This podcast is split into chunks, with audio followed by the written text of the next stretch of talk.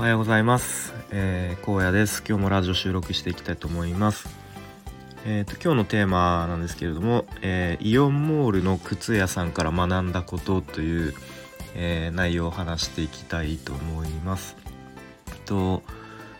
まあ、昨日仕事休みでですねちょっと家族で、えー、いろいろお出かけしたんですけれどもまあその中で、えっと、イオンモールの、えー、まあ、靴屋さんですねえっ、とアスビーだったかなっていう靴屋さんでまあ息子の、えー、靴を普段履くスニーカーを買いに行きまして、まあ、ちょっとそこでこう店員さんの対応にあなるほどなというかうまいなというかこうちょっとそんなことがあったので、えー、話していきたいと思います。とまあ息子の靴ある程度妻があの目星をつけていてでまあ、えー、それを、えー、買いに行きましてでまあ人気なのかちょっともうその、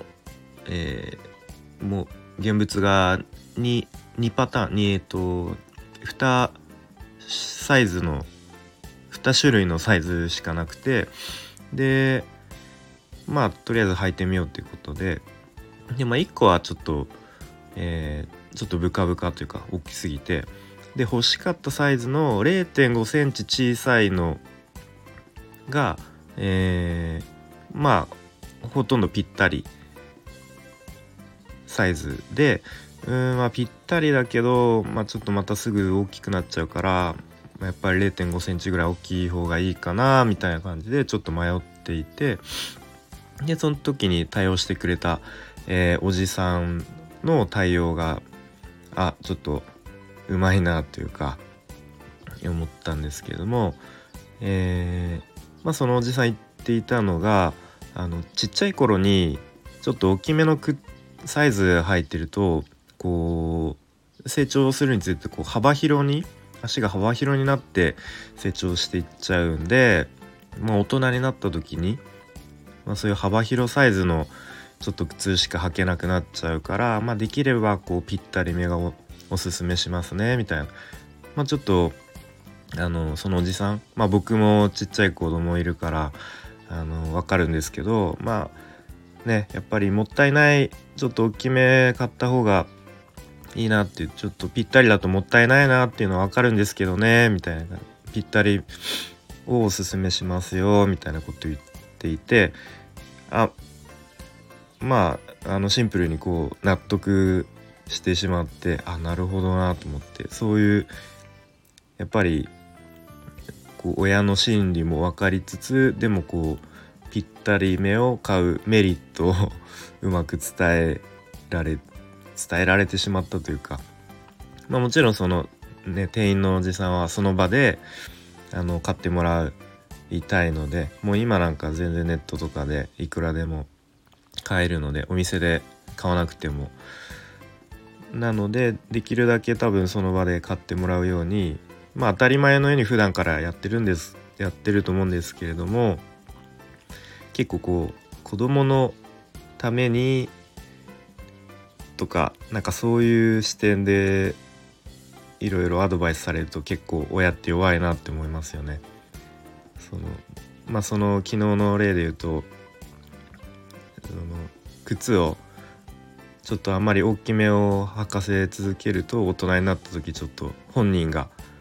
困ってしまいますよっていう感じの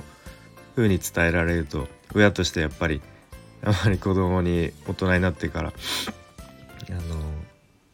うん苦労かけたくないなとか思っちゃいますよね。まあ、あとはそのおじさんが、まあ、同じく私もちょっと小さい子ど子供がいるんですけどみたいな感じでまあこう、えー、同じ環境